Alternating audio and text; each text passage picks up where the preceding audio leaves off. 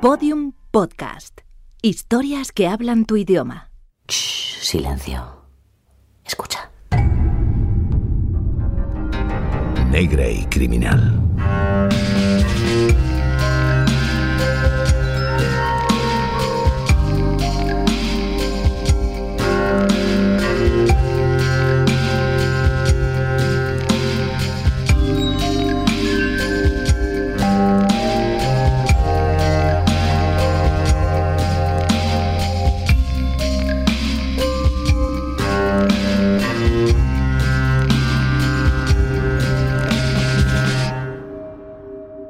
No hay ninguna duda.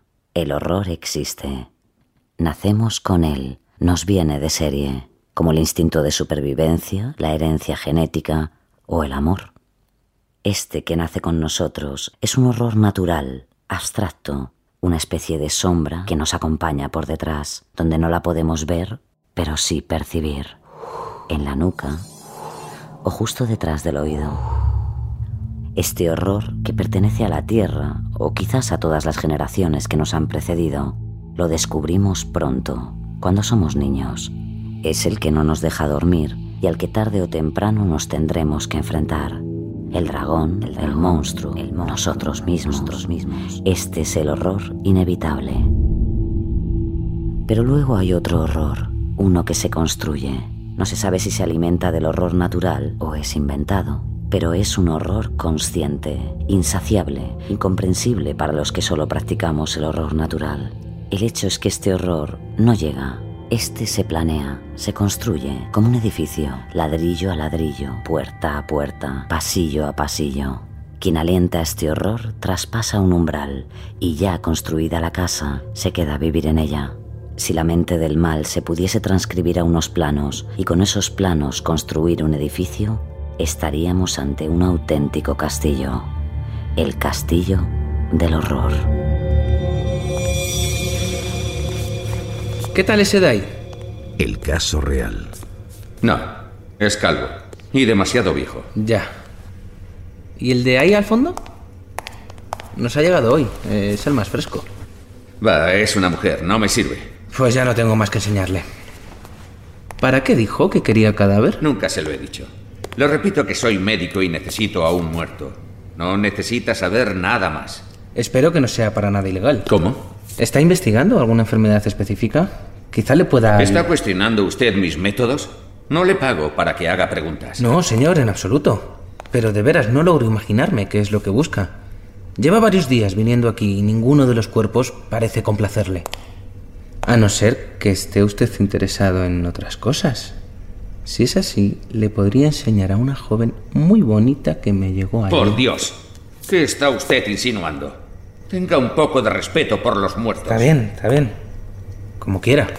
¿Cuándo recibirán más? Eso nunca se sabe, caballero. La muerte es caprichosa. Ya veo. Volveré dentro de unos días. Claro. Buenas noches, señor médico. ¿Qué tal? ¿Se ha dado bien tu recado? Nada. Empiezo a dudar de que vaya a encontrar lo que busco. ¿Y qué se supone que buscas, mi querido Mathieu? ¿Esto es alguna de tus tretas? No sé de qué estás hablando. Vamos, Germán, a mí no me engañas. Llevas más de una semana buscando un cadáver, pero ninguno te sirve. Lo cual quiere decir que estás buscando algo muy concreto. No sé. ¿A mí me huele a estafa? Shh, baja la voz. Ah, así que es eso. He acertado.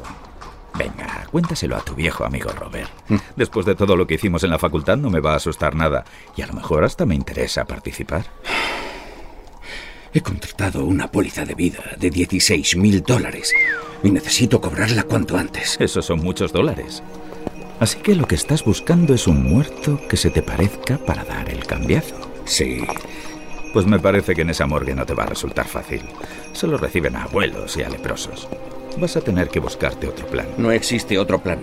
No tengo tiempo. Claro que sí. Olvídate de los muertos. Busca entre los vivos. Sí, sí, lo he pensado. Pero no es tan fácil. Ni tan difícil, amigo. No eres tan atractivo como te piensas. Yo sin ir más lejos podría pasar por ti si adelgazara unos kilos. Eso es cierto. No lo había pensado. Bien, pues ya tienes un socio para este negocio. Tendremos que pensar en cómo cometer el asesinato sin que nos descubran. Más tarde hablaremos de mi parte. Ya sabes que no soy codicioso. Claro, claro. Oye, ¿qué te parece que lo hablemos mañana? Puedes venir a mi casa. He recibido un vino de Oporto que te va a gustar. Me parece perfecto. Me tengo que ir ahora, socio. Hasta mañana. Voy buscando candidatos, no te preocupes. Me parece que no voy a necesitar de esa búsqueda, viejo Robert. Ya tengo a mi candidato perfecto. Tú.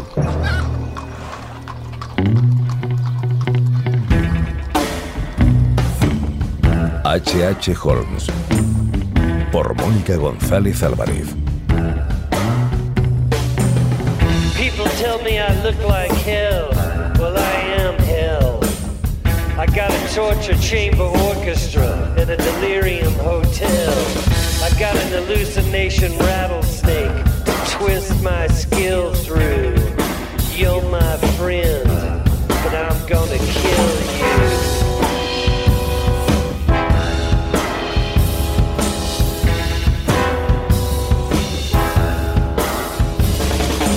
This is a story which is based on a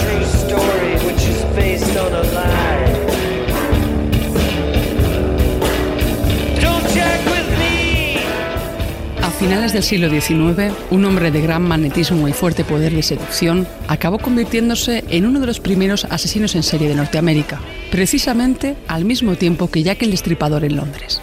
Aunque ha pasado a la historia como el Dr. Holmes, lo cierto es que decidió cambiárselo a raíz de un, digamos, acontecimiento importante en su vida que desvelaremos un poquito más tarde.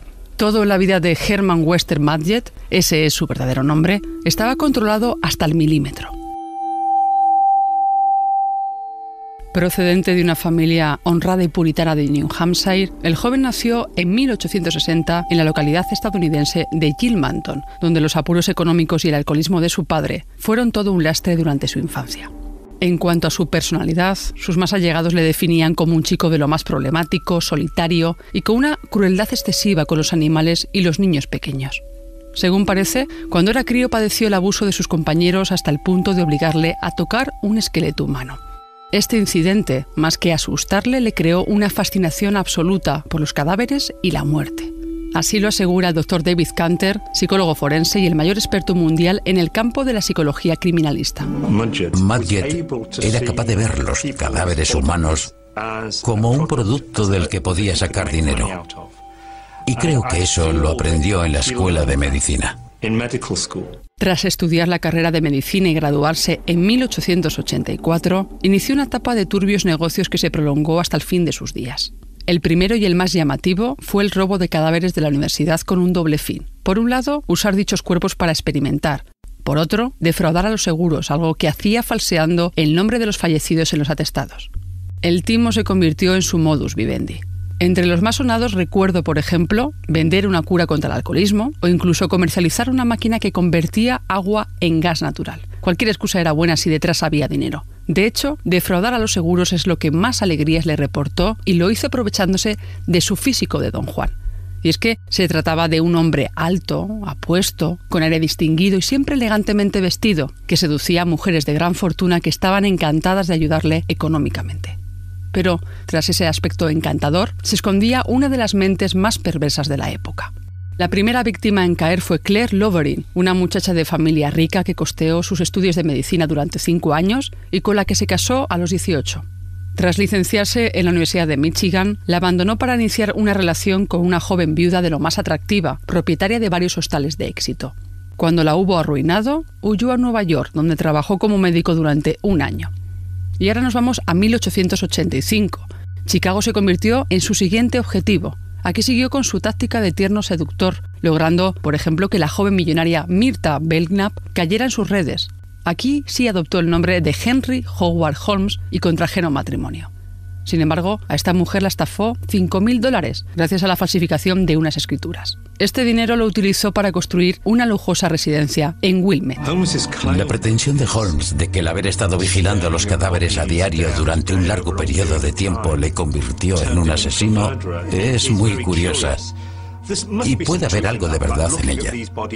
Contemplando aquellos cadáveres, pudo eliminar de su mente la idea de que eran seres humanos e ir asumiendo la posibilidad de matar.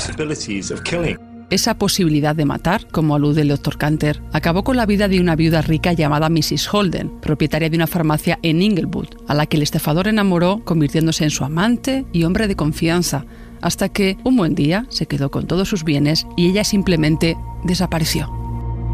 Como describe el psiquiatra Howard Markel, gran conocedor de la psique humana, la importancia del tipo de cadáver elegido influyó en la forma de actuar de Holmes. Un cadáver recién muerto estaría mucho mejor. Así es como pasó de vigilar los cadáveres conservados en formaldehído a aquellos que habían muerto recientemente, pues eran mejor material para el propósito que se había marcado. Pero su sueño iba más allá quería construir un gran hotel a propósito de la Exposición Universal que se celebraría en Chicago en 1893. De este modo, dicha inauguración coincidiría con la visita de miles de turistas, pero sobre todo de numerosas mujeres pudientes y solas. Gracias a sus continuas estafas, adquirió un solar junto a una farmacia y en 1890 se inició la construcción de este extraño hotel. Su aspecto era de lo más medieval. Muchos apuntaban que se estaba levantando una tenebrosa fortaleza. Y como veremos, así fue. Para ello se valió de empresas a las que contrataba y despedía constantemente y a las que nunca pagaba. Este engaño sirvió para que este asesino fuese el único conocedor de los verdaderos planos de la obra. Los continuos cambios de personal le favorecieron, ya que su excepcional hotel jamás logró levantar sospecha alguna. Al fin y al cabo, él fue el creador de su gran proyecto, el Castillo Holmes.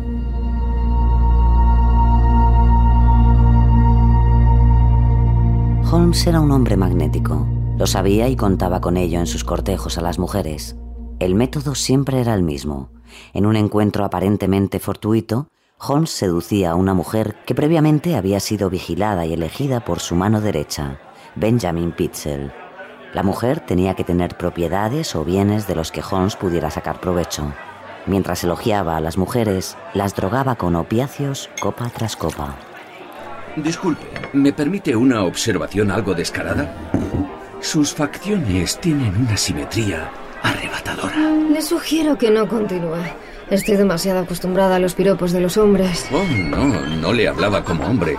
Le hablaba como doctor. Ah, ¿es que es usted médico? Efectivamente, señorita. Pero veo que su vaso está vacío. Permítame que le pida otro. No, por favor. He bebido ya demasiado y no quisiera molestarle más. No es ninguna molestia. Me haría usted un gran favor aceptando la invitación de este caballero solitario. Bueno, si es por hacerle un favor. Camarero, por favor, otra botella. Y dígame, ¿qué le trae por Chicago? ¿Cómo sabe que no soy de aquí? usted misma me lo ha dicho. ¿Yo? Quizás sea el vino que me empieza a afectar. Pero diría que tal dato no ha salido de mi boca. Oh, no, no ha sido su boca. Ha sido su rostro. Sus exóticos rasgos la delatan. Vaya, eso me convierte en una indefensa forastera. ¿Viene por la exposición universal? Dicen que se pueden ver inventos totalmente revolucionarios. Me temo que los inventos deberán esperar. He venido a Chicago a reclamar unas tierras. Ah, una forastera interesante. ¿Y tienes ya dónde pasar la noche? No sea descarado. Eso no es de su incumbencia. Solo me preocupaba por una indefensa forastera. La verdad es que aún no he decidido dónde dormir. Mm, pues creo que es su día de suerte, señorita. Quizás haya oído hablar del Castillo Holmes. Está apenas a dos cuadras de aquí. Oh, sí, pero parece un sitio muy elegante. No sé si me lo puedo permitir. Como le he dicho, está usted de suerte. Yo soy el propietario. Quizás, por ser usted, le podría hacer espacio para pasar la noche. No me interprete mal. Mi castillo es amplio y espacio de sobra hay para los dos. Pues eh, no sé qué decirle. Diga entonces que sí. Compréndame. No puedo retirarme al calor de mi apartamento pensando que usted podría pasar la noche al raso. Por fin tenía su presa exactamente donde quería, en su particular castillo. De ella solamente le interesaban dos cosas, su cuerpo y sus propiedades. Las fue poseyendo por ese orden. A la mañana siguiente, con el opio emponzoñando el cuerpo y la mente de la atractiva joven, inicia su movimiento final.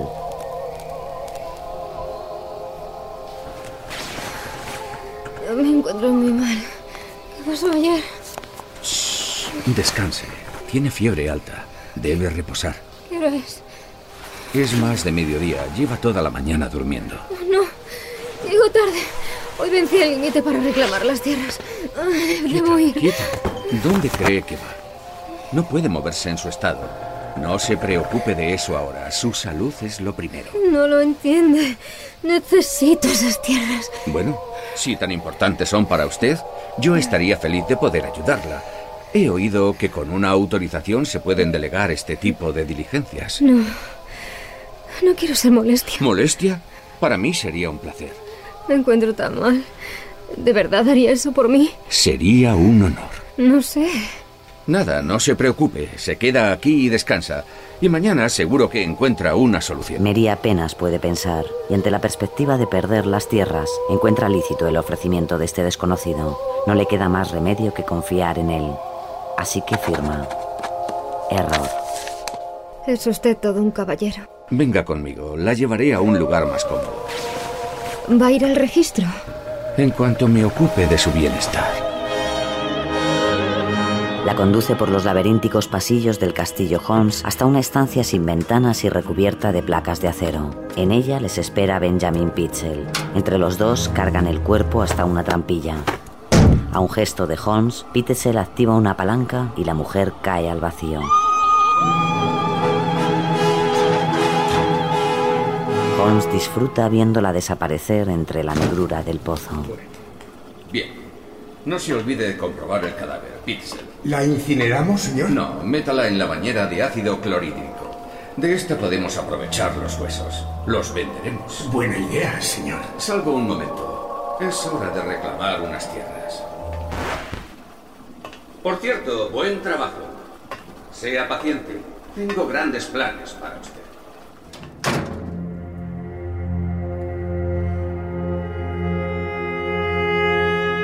Aquellos planes de los que hablaba Holmes era continuar con la estafa a mujeres ricas que se alojaban en su mansión de los horrores.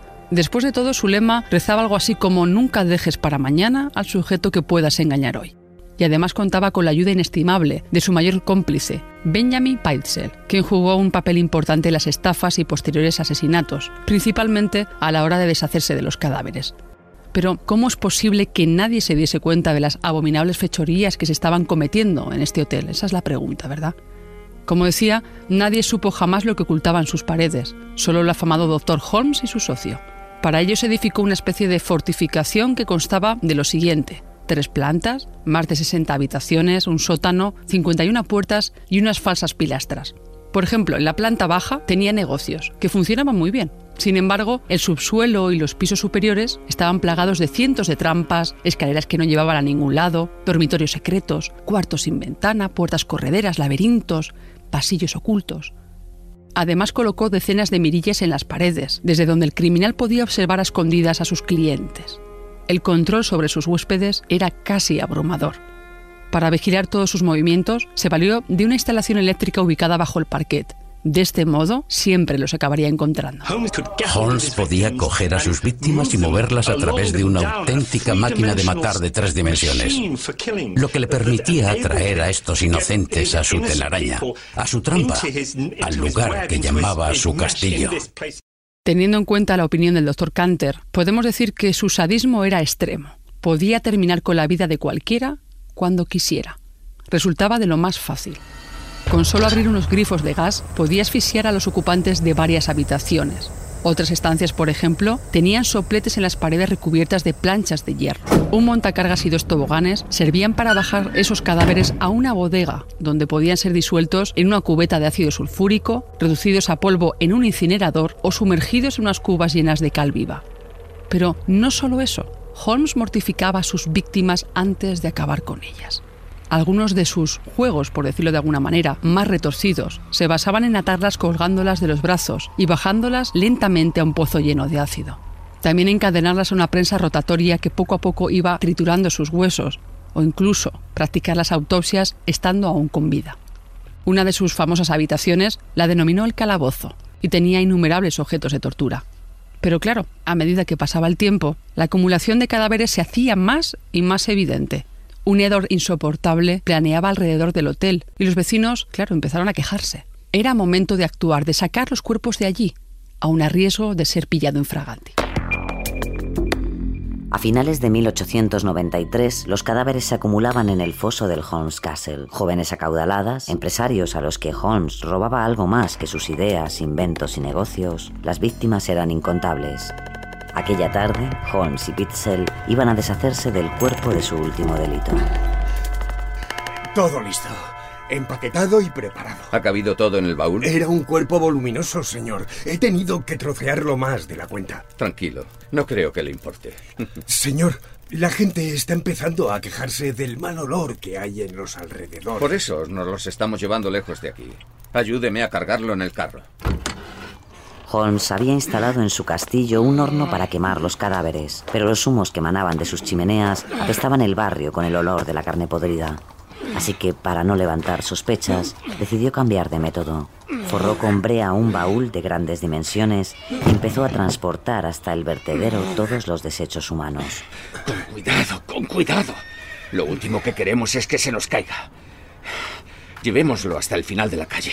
Espere aquí, señor. Iré a por el carro. Rápido, Pitzel. El carro ya debería estar aquí. Mientras Holmes aguarda en la penumbra del callejón, un policía realiza su turno de patrulla al otro lado de la calle. El policía advierte el movimiento y levanta la cabeza hacia Holmes en un gesto de saludo. Se conocen de vista. Holmes reza todo lo que sabe esperando que la gente pase de largo. Y parece que va a pasar, pero repentinamente este cambia su rumbo y viene hacia él. Buenas tardes, señor Holmes. Me alegro de encontrarle. Buenas tardes, agente Farrell. ¿Qué se le ofrece?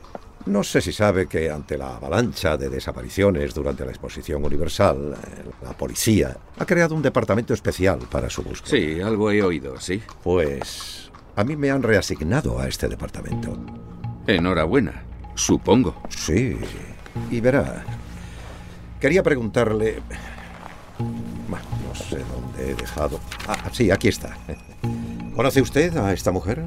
Se llama Claire Thompson. Déjeme que la vea. Por supuesto que Holmes recordaba a Claire. Jamás olvidaría la mirada de aquella joven cuando la gaseó en su cámara acorazada. Mm, no, no me suena. ¿Está seguro? Mírela bien. Ya le he dicho que no la conozco. ¿Está poniéndome en duda? No, no, no, por supuesto que no, señor. Pero es que algunos testigos y colaboradores nos han asegurado que trabajó en su hotel durante un tiempo. ¿Y? Por mi hotel pasan cientos de trabajadores temporales. No pretenderá que les conozca a todos. No, no, claro que no. Bien, pues me guardo esto. Le agradeceré si me avisa de cualquier movimiento sospechoso en su hotel. Cuente con ello. Buenas tardes, señor Holmes. Buenas tardes. El agente se dispone a salir del callejón, pero en ese momento pisa algo. ¿Qué, qué es esto? Es un gran charco de sangre que sale del baúl. ¿Es suyo este baúl? Mm, Sí, es propiedad del hotel. ¿Qué contiene? Estamos moviendo desechos cárnicos, llevándolos al vertedero. Ábralo. ¿Cómo? No, no es necesario, créame. Es carne en muy mal estado. No querrá usted. Le he dicho que lo abra. Bien, de acuerdo, tranquilo. Por primera vez, Holmes siente que está perdiendo el control. Quizás sea miedo, o quizás un deseo irrefrenable de matar a aquel agente. Vamos, dése prisa. Voy todo lo deprisa que puedo. Pero está atascado. Apártese, déjeme a mí.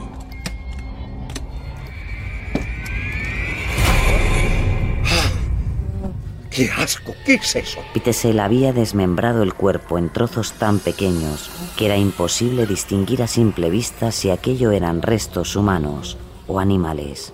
Una cosa estaba clara, el olor era insoportable. ¡Cierre! ¡Cierre eso! ¡Qué asco! ¡Por Dios!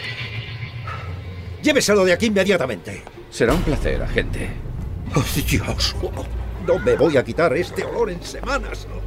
Holmes suspira aliviado mientras observa alejarse al agente Farrell. Sin embargo, la anécdota no le pasó desapercibida. Se tomó aquello como un aviso y pensó que quizás había llegado el momento de cerrar una etapa y cambiar de aires. Así es. Llegó el momento de que Holmes y Peitzel pusieran tierra de por medio antes de que las autoridades les echasen mano. Su escabroso negocio estaba en peligro y podían acabar con los pies en la cárcel. A esto se sumaba la finalización de la Exposición Universal de Chicago y un evidente descenso en la clientela del hotel. Las pérdidas comenzaron a asolar a este asesino en serie, por lo que para subsanar el problema, bueno, se le ocurrió una brillante idea. Holmes procedió a incendiar el último piso del inmueble y de este modo cobrar el seguro que ascendía a 60.000 dólares. Sin embargo, el timo no le salió nada bien, la verdad.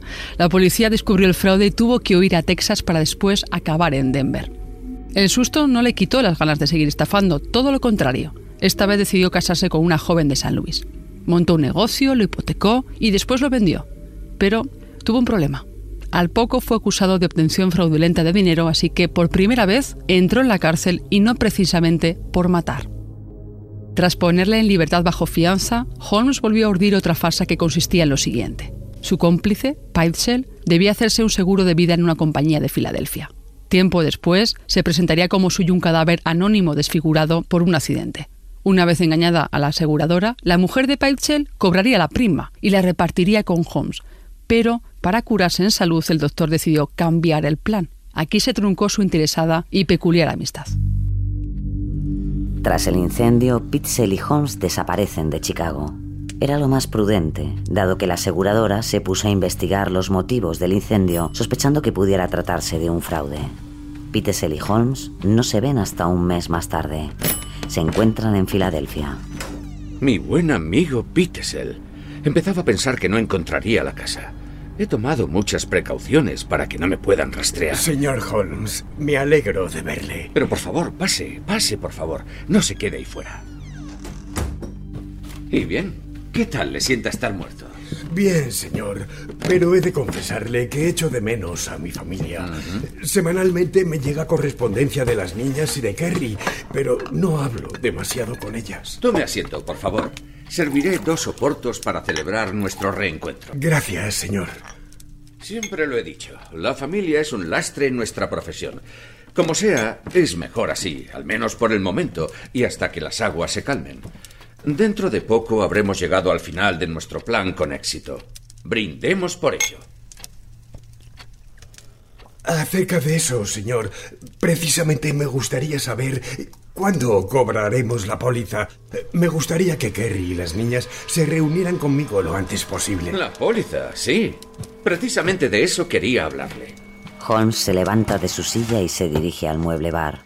Allí saca un pañuelo y abre una botella que no es de licor. Moja el pañuelo con el líquido y vuelve hacia Pitzel, acercándosele por la espalda. Pitesel, usted ha sido mi hombre de confianza durante muchos años y como le dije en su momento, tengo grandes planes para usted. Me alegra oír eso. Sin embargo, en todos estos años conmigo y con su mente aguda, estoy seguro de que ya ha debido de comprender que no siempre sigo los planes al pie de la letra. ¿Cómo? No entiendo. Pitesel no acaba su frase. Holmes se le ha balanzado por la espalda y le ha puesto el pañuelo empapado de cloroformo en la boca y la nariz. En cinco segundos, Pitesel pierde el conocimiento.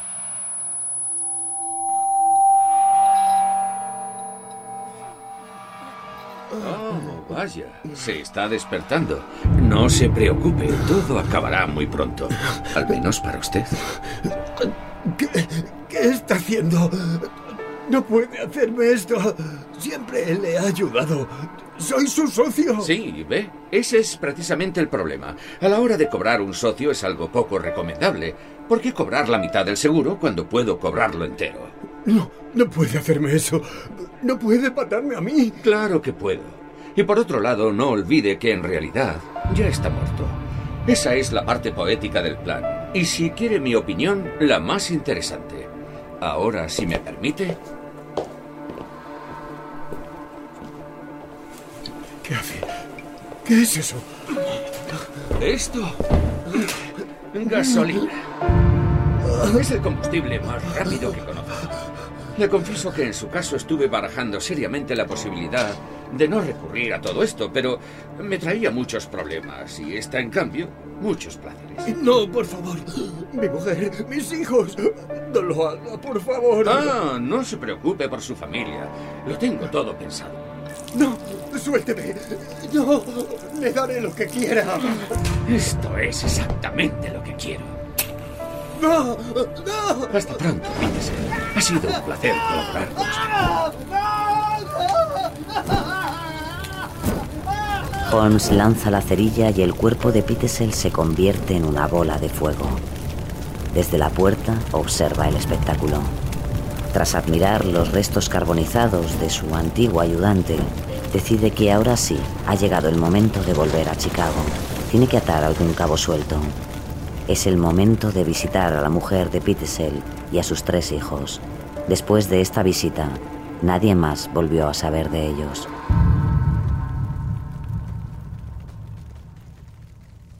Su macabro plan había salido a la perfección. El doctor Holmes podía cobrar toda la indemnización, aunque para ello tuviese que perpetrar una terrible tortura al que hasta entonces había sido su socio Peitzel. Las viñetas de la víctima, Beth y Brenda, nos recuerdan a través de un texto escrito por el criminal el desgarrador asesinato de su bisabuelo. Su tortura fue tan horrible que pensé que habría sido mejor matarlo de alguna otra manera. Si alguien hubiera oído tanto lloro y tanto ruego, no podría creer que una persona pueda ser tan cruel y depravada. Me rogaba que lo matara más rápidamente, pero sus ruegos no me afectaban.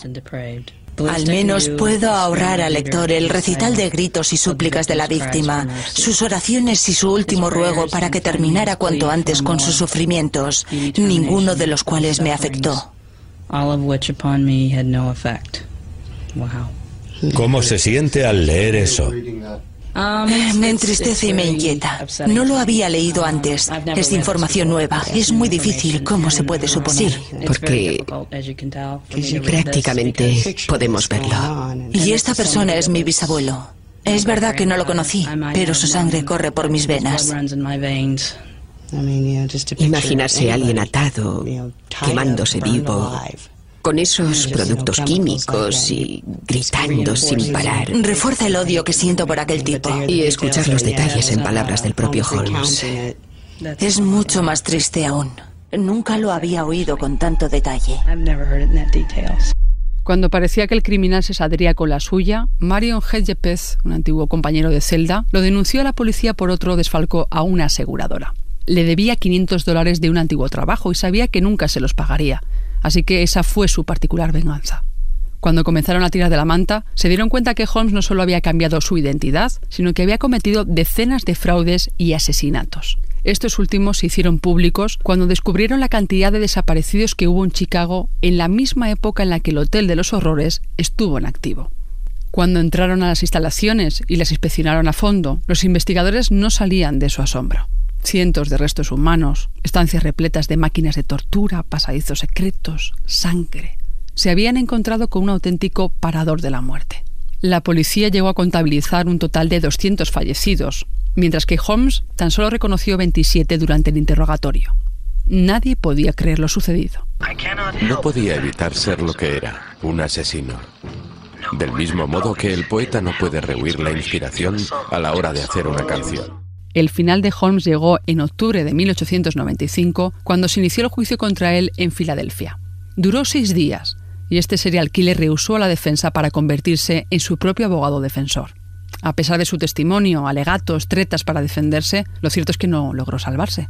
El 30 de noviembre, el juez firmó su sentencia de muerte que finalmente se aplicaría el 7 de mayo de 1896. Fue condenado a morir en la horca. Tenía 35 años. Poco antes de morir, se mofó de los allí presentes de la siguiente manera. Nací con el demonio dentro. Y continuó diciendo, como mi patrón a un lado de la cama cuando vine al mundo, y ha estado conmigo desde entonces.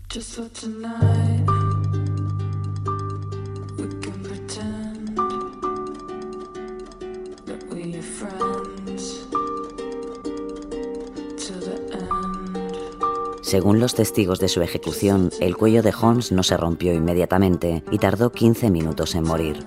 Para evitar que su cuerpo fuera mutilado o robado, el mismo Holmes había pedido ser enterrado en un ataúd lleno de cemento. Hubo guardias presentes durante su entierro. Se metió su cadáver en una fosa del doble de profundidad, rellenada con cemento y sin lápida que identificara su lugar. Los abogados de Holmes rechazaron una oferta de 15.000 dólares que un instituto médico les ofreció por el cerebro del asesino.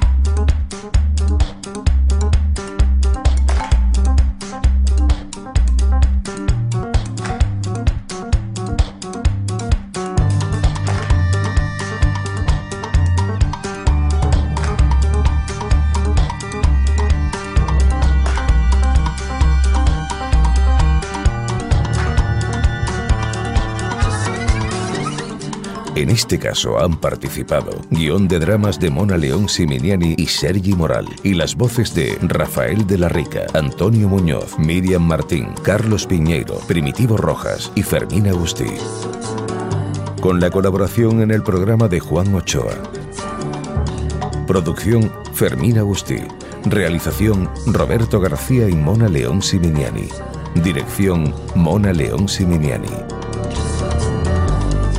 Todos los episodios y contenidos adicionales en podiumpodcast.com y en nuestra aplicación ya disponible para dispositivos iOS y Android. Síguenos en Twitter, arroba negra y criminal, y en facebook.com barra negra y criminal podium podcast.